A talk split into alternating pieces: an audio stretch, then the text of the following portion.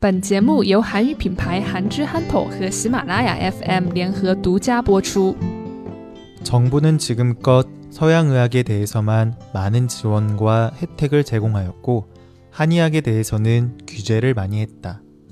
이 때문에 한방병원에서는 의료기기를 사용하면 불법이었으며 보험 혜택도 안 돼 병원보다 비쌌다.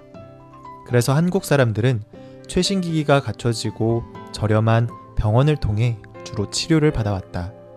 하지만 병원에서 환자들에게 불필요한 검사와 과잉 진료를 하는 경우가 많아졌다. 이 때문에 많은 사람이 병원보다는 한방병원을 통해 치료를 받으려는 사람들이 많아지게 되었다. 네. 한국에서는 동양의학과 서양의학이 공존하지만 이게 서로 경쟁하는 관계예요. 그런데 이 경쟁하는 관계가 사실은 공정한 경쟁은 아니에요. 왜냐하면 한국에서 한의학은 많은 규제를 받고 있거든요.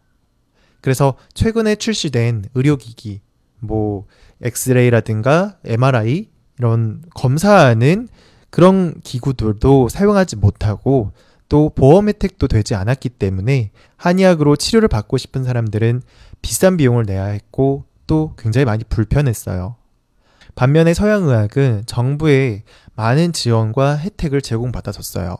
그래서 서양의학으로 진료를 받으면 이것도 원래 비싸지만 일반 국민들의 세금을 걷어서 어, 이 비싼 비용들에 대한 부분을 보험 처리를 해줬어요.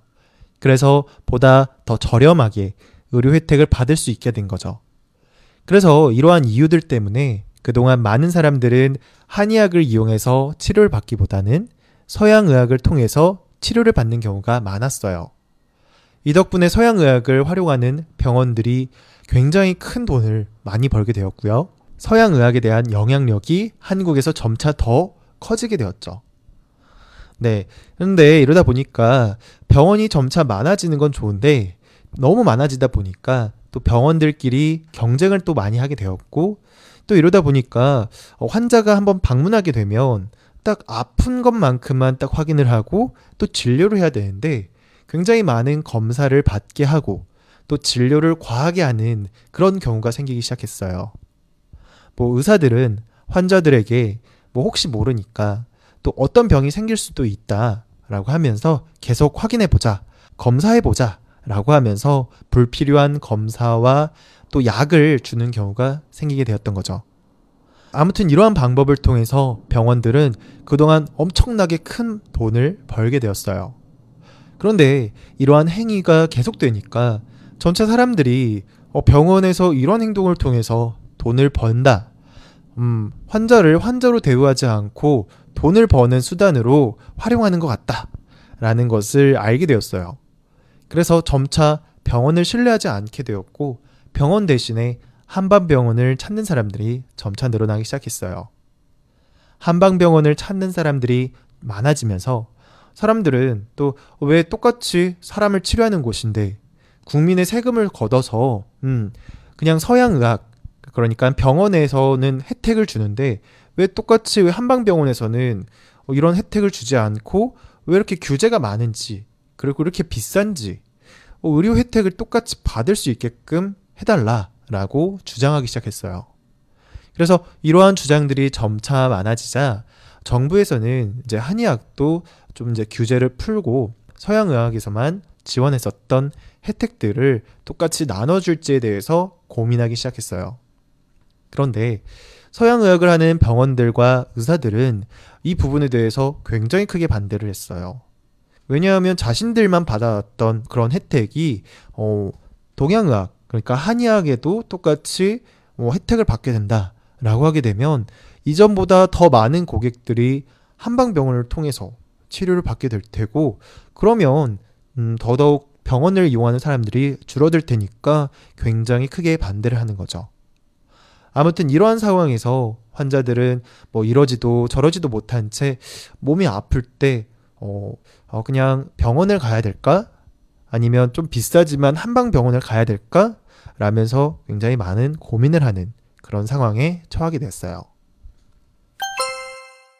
정부는 지금껏 서양 의학에 대해서만 많은 지원과 혜택을 제공했고 한의학에 대해서는 규제를 많이 했다.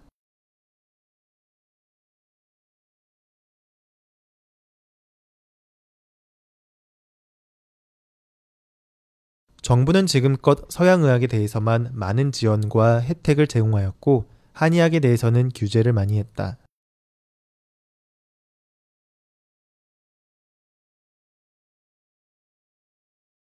이 때문에 한방병원에서는 의료기기를 사용하면 불법이었으며 보험 혜택도 안 돼 병원보다 비쌌다.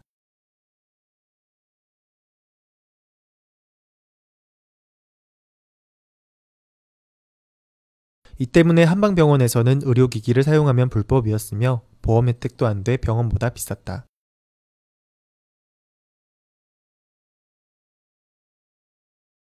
그래서 한국 사람들은 최신 기기가 갖춰지고 저렴한 병원을 통해 주로 치료를 받아왔다.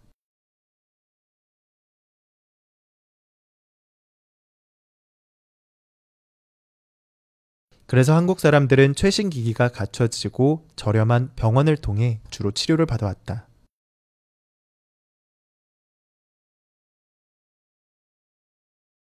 하지만 병원에서 환자들에게 불필요한 검사와 과잉 진료를 하는 경우가 많아졌다.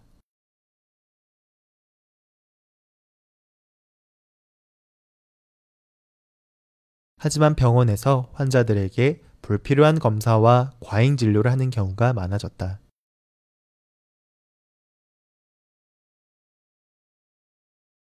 이 때문에 많은 사람이 병원보다는 한방병원을 통해 치료를 받으려는 사람들이 많아지게 되었다.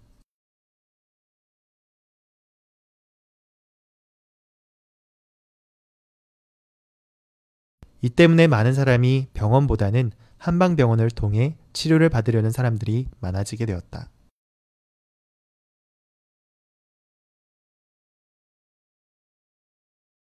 정부는 지금껏 서양의학에 대해서만 많은 지원과 혜택을 제공하였고 한의학에 대해서는 규제를 많이 했다.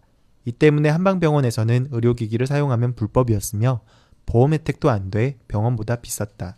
그래서 한국 사람들은 최신 기기가 갖춰지고 저렴한 병원을 통해 주로 치료를 받아왔다.